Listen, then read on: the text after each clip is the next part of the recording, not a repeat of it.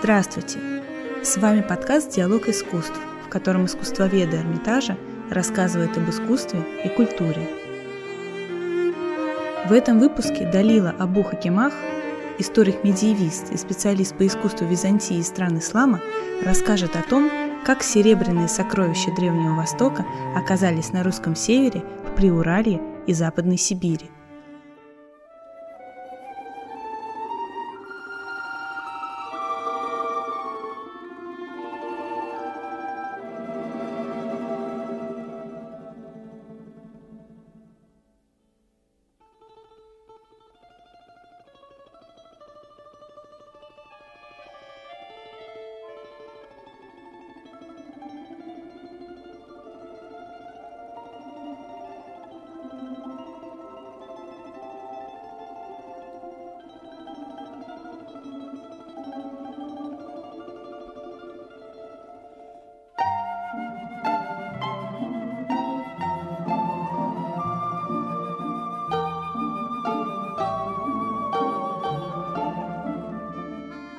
Летом 1927 года около деревни Турушева Амутнинского уезда Вятской губернии пастушок Иванка шел по лесу в поисках пропавшей соседской коровы и на опушке провалился в яму.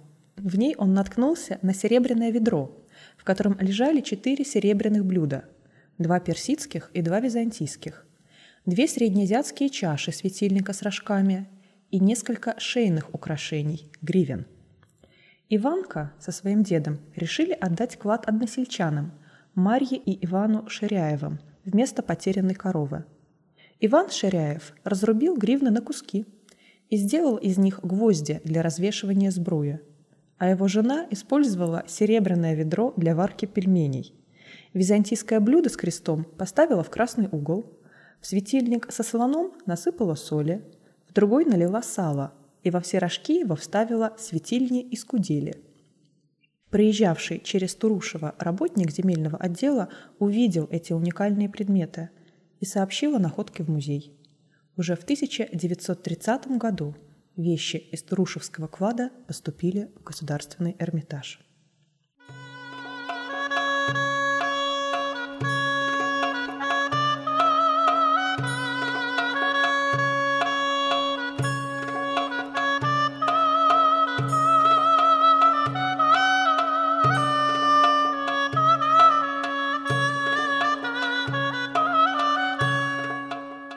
Посетители, приходящие в Эрмитаж, привыкли восхищаться парадными залами императорской резиденции, любоваться шедеврами западноевропейских мастеров. Но многие из гостей, даже не раз бывавших в музее, и не догадываются, какая же обширная коллекция работ восточных мастеров хранится в Эрмитаже. Это и монументальные настенные росписи, и изящные миниатюры, ткани, ковры, сосуды – керамические, стеклянные, даже вырезанные из драгоценных нефрита, граната и горного хрусталя. И невероятное по размаху собрание работ мастеров по металлу, среди которых особенно выделяются драгоценные серебряные изделия.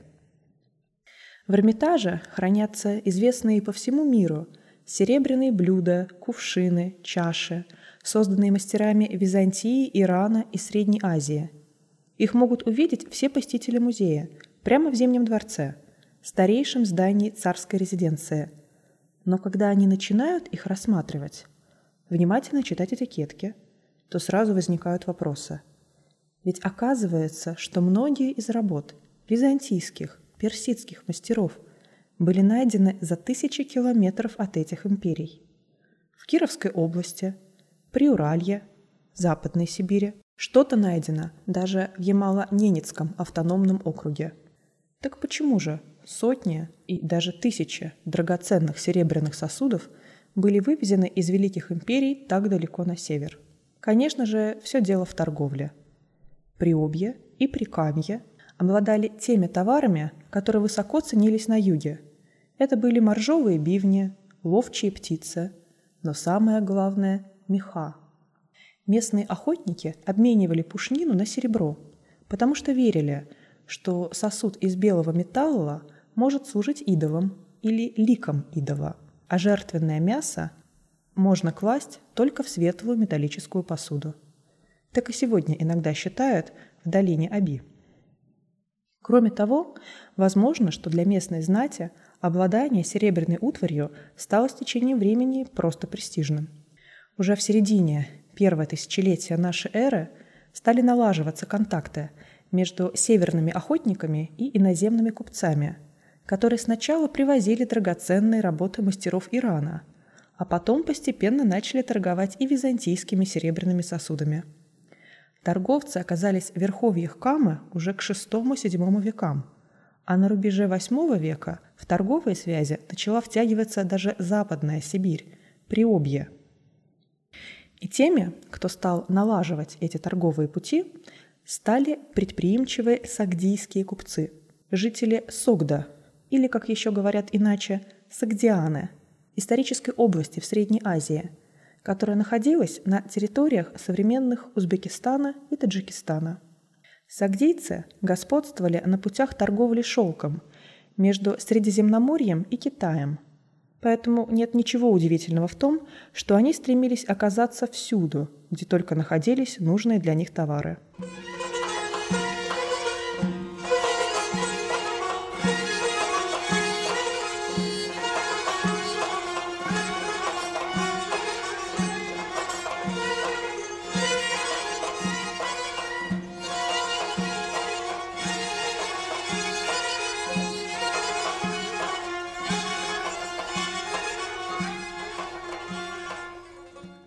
В VII веке, во времена расцвета всей торговли с Прикамьем, сагдейцы начинают экспорт даже своих собственных сосудов в дополнение к персидским и византийским. Но позже, уже в X-XI веках, монополистом на торговых путях стала Волжская Булгария. И в это время торговля северными охотниками сделалась настолько интенсивной, что булгарские мастера научились учитывать вкусы этих покупателей – и стали соединять исламские и традиционные финно-угорские мотивы на своих серебряных изделиях. Позже к торговле присоединились и Новгород, и Золотая Орда, но масштабы этого обмена постепенно становились все менее и менее интенсивными, потому что финно-угорские племена стали платить дань как пушниной, так и самим накопленным серебром – которое в русских летописях называли «закамским». И эти прекрасные работы древних мастеров безжалостно отправлялись на переплавку. Но что-то все-таки удалось беречь. В языческих святилищах, скрытых в таежных лесах. И очень многое было спрятано в земле. А потом эти клады стали находить приуральские крестьяне на разбитых водой берегах рек, в склонах оврагов. Иногда на серебряные кувшины и блюда натыкалась крестьянская саха прямо при распашке поля. К сожалению, обычно невозможно точно определить, когда именно был сокрыт клад, но часто вместе оказывались спрятанными предметы с разницей в возрасте в несколько столетий. Например, среди тех сокровищ, что нашел пастушок Иванко в 1927 году, были византийские блюда VII века, среднеазиатские светильники VIII-IX веков – и вместе с ними в серебряном ведерке лежало персидское блюдо, созданное еще в IV веке.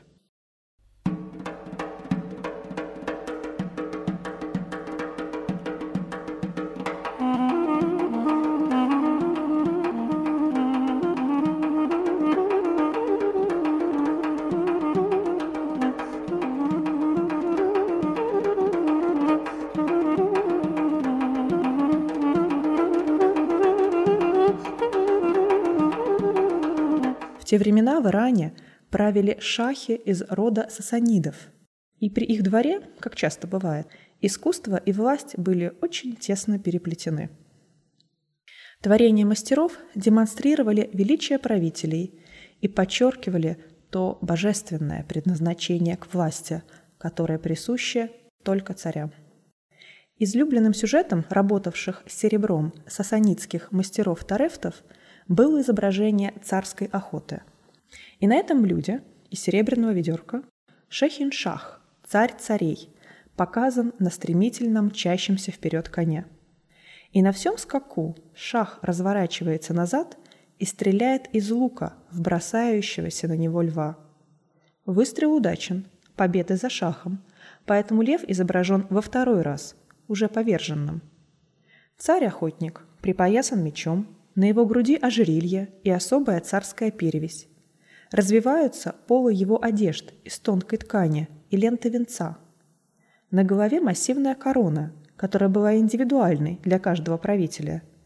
Поэтому, когда ученые сопоставили корону на блюде с персидскими монетами той эпохи, то им удалось определить, что этот царь-охотник – это шах Шапур II, правивший в IV веке после Рождества Христова. А вот второе персидское блюдо, найденное в этом кладе, относится уже к гораздо более позднему времени, к началу VII века. На нем изображен шах Варахран, позднее известный в эпических сказаниях под именем Бахрамгур, великолепный охотник, галантный кавалер, храбрец и рыцарь. Так его описывает великий Фердауси в своей поэме «Шах-Наме». Благодаря этому грандиозному эпосу мы знаем легенду о том, как Бахрам-Гур верхом на верблюде отправился на охоту вместе с музыканшей Азаде. Именно перед красавицей из Рума, Византии, он демонстрировал свою ловкость и превратил своими стрелами самца газели в самку, а самку в самца. Этот охотничий подвиг и изображен на блюде из деревни Турушева. Это блюдо, правда, на три сотни лет старше поэмы и создавалось как иллюстрация к недошедшей до наших дней книге, которую когда-то мог читать и Фердауси. Как ни удивительно, клад из Турушева не единственный обнаруженный ребенком –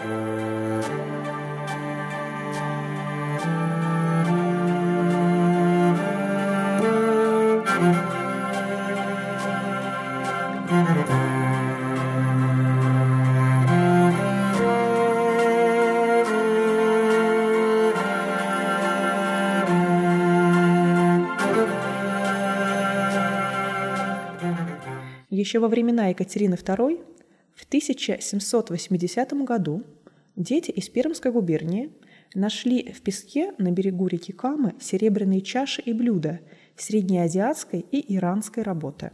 Вместе с ними было спрятано и византийское серебряное блюдо VI века, на котором появляется один из эпизодов знаменитой Троянской войны.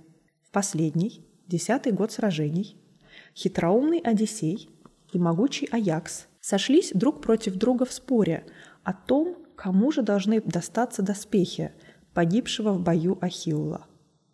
Выносить решение пришлось богине Афине Палладе. Прямо в центре блюда она изображена сидящей с копьем в руках на троне, к которому прислонен круглый щит. У ног Афины предмет спора – прекрасные доспехи, выкованные самим богом Гефестом. По правую и левую руку от богини – стоят Аякс и Одиссей, пытающиеся убедить Афину Палладу в своей правоте. Но в правой верхней части блюда неожиданно появляется выглядывающий из-за скалы пастух, который рукой указывает на богиню и героев. Это персонаж, созданный в IV веке нашей эры поэмы «После Гомера», которая была так популярна в Византии, что даже использовалась в качестве учебного пособия – и в ней рассказ о событиях Троянской войны ведется от лица пастуха, стерегущего стада около одного из городов Малой Азии. Вероятно, на это популярное литературное произведение и опирался мастер, который создал блюдо, попавшее в конце концов на юг Пермского края. А вот на севере этого обширного региона, в деревне Большая Аниковская, в 20 километрах от Чердыня, при распашке поля в 1909 году был найден большой клад серебряных вещей. Среди них было среднеазиатское серебряное с позолотой блюдо IX-X веков со сценой штурма крепости. На нем изображено окруженное вооруженными всадниками двухэтажное здание с четырьмя сторожевыми башнями. Над входом находится окно, из которого выглядывает женщина. На крыше первого этажа семь трубачей, и среди них мужчина, держащий на воздетых руках ларец. На крыше второго этажа три обороняющихся воина и двое павших. Над крепостью изображена небесная сфера, где одновременно появились Солнце и Луна. Эрмитажный востоковед с мировым именем Борис Ильич Маршак, крупнейший специалист по восточному металлу, в 1971 году выдвинул версию, что на Аниковском блюде представлены эпизоды ветхозаветной книги Иисуса Новина, видоизмененные в среднеазиатской среде. Библейскую историю на блюде следует читать снизу вверх. Внизу – осада Иерихона и блудница Раав в окне, пробитом в городской стене. Выше – вынесение ковчега Завета в сопровождении семи трубящих священников. Еще выше – штурм города и сам Иисус Новин, остановивший на небесах луну и солнце. Отечественные и зарубежные исследователи и до этого много раз обращались к коньяковскому блюду. Но в 1980-х годах все споры разгорелись с новой силой. В 1985 году в глухой сибирской тайге было найдено блюдо-близнец Аниковского. Его обнаружили в святилище народа Манси, которое относилось к близлежащему селению Верхнее Нильдино. Неподалеку от берега, на опушке леса, стоял священный амбарчик на двух высоких опорах, где обитал дух-покровитель селения – в стоявшем там сундуке, в двух шапках-чехлах, вложенных друг в друга, лежало большое серебряное блюдо, завернутое в платки и специально пошитые одежды с медными пуговицами. По словам проводника, во время жертвенной церемонии манси вынимали блюдо и за кожаный ремешок подвешивали на ветку березы. Еще в 1938 году этнографам, так и не увидевшим блюдо, удалось записать легенду о его появлении. Согласно преданию, когда-то нильдинское блюдо было выловлено из реки около Салихарда в Ямало-Ненецком автономном округе. Но каждый ненец, который хотел стать хозяином блюда, через несколько дней умирал. Тогда собрались шаманы и решили отправить блюдо к Мансе. Одна из шаманов истолковала все на нем изображенное – она опознала на блюде выглядывающего из окна своего дома водяного царя и его семерых трубящих сыновей. Среди всадников был и дух-покровитель, и небесный всадник, и дух грома, пришедший отомстить за двух убитых сыновей, изображенных на крыше дома. И это не единственный случай, когда изображения на древних восточных сосудах шаманы толковали через свои мифы и предания. Этнографы в XX и XXI веках – во время экспедиции становятся свидетелями еще живой традиции народов Приобья – хантов и манси, которые по-прежнему используют древние серебряные сосуды в своих обрядах. И даже в своих преданиях богов и героев они описывают такими, какими видят на чужеземных блюдах. Благодаря такому почтительному отношению к священному металлу в Приобье и в Прикамье уже больше тысячи лет сохраняются привозные серебряные сосуды – каких сейчас почти не находят в тех землях, где они создавались – Византии, Ирана, Средней Азии. Из-за бурной истории этих империй дворцы правителей и знати были множество раз ограблены, а сокровища отправлялись на переплавку. Показательно, что больше половины всех известных в мире серебряных персидских сосудов эпохи сасанидов было найдено в Приуралье. Лучшая в мире коллекция хранится в Эрмитаже – куда древнее восточное серебро стали передавать еще до революции через Императорскую археологическую комиссию.